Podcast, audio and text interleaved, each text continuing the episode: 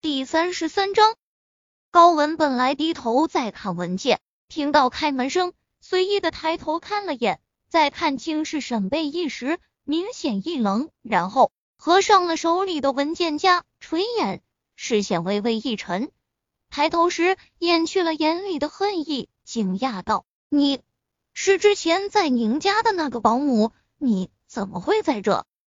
说着上前。主动替沈贝依拉开了门，你先进来吧。还是那么温柔大方。如果不是昨天看到了那一幕，沈贝依对这女人就只有喜欢了。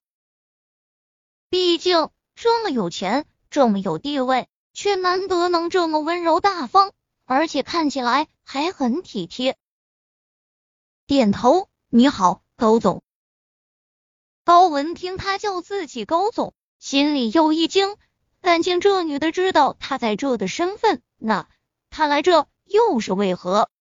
这时林经理正好从外面进来，将一份文件递给高文后，看到沈贝依，便问道：“贝依，你有事？”沈贝依蓦地松了口气，不知道怎么回事，他觉得单独和这女人待一起。他呼吸都有些困难，他把视线转移到林经理身上，将自己手上的辞职信递给他。经理，我想辞职。林经理看了看高文，再看看沈贝依，上前几步，握着他的手。为什么？想想又赶紧松开了。沈贝依握紧的手松开。林经理，我觉得这工作。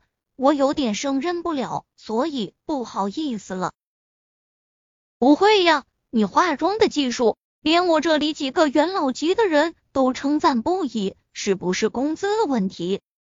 两人你来我往，高文皱眉，轻咳了一声，很温柔的出声：“林经理，这是怎么回事？”林经理上前对着高文恭敬的回答道：“他是前几天刚来的化妆师。”化妆技巧倒是不输那几个做了几年的，在他这年龄有这样的造诣，实属难得。听着林经理夸沈贝依，高文先是惊讶，后心里闪过一丝不悦，这边却是上前拉起沈贝依的手，激动的说道：“真是没想到，沈小姐原来这么深藏不露。”沈贝依被他的热情弄得。有些不知所措，他借着推眼镜的动作，从高文手里抽回了手。那是林经理夸奖了，其实我以前都没有做过这一行，也是误打误撞。说完，有些心虚的垂下头。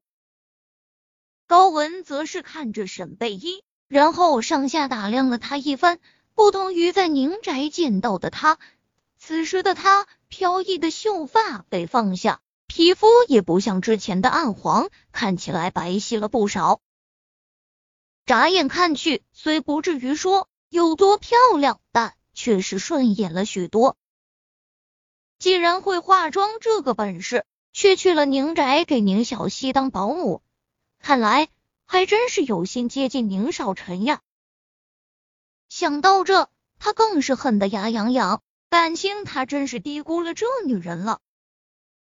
他将手里的文件夹放在身后的办公桌上，朝前走了几步，在沈贝依身边停顿了一下，重新握着他的手，薄唇微微上扬，看样子你比我大几岁，那我就叫你一声沈姐。沈姐，你既然有缘到了我的公司，林经理又那么看重你，那我怎么能把人才给放走了呢？你是不是觉得工资待遇方面不顺意？没关系。这方面我们好商量，你就别走了，行吗？听到高文叫他沈姐，沈贝一身子一怔。说实话，他来之前根本没想到会遇到高文。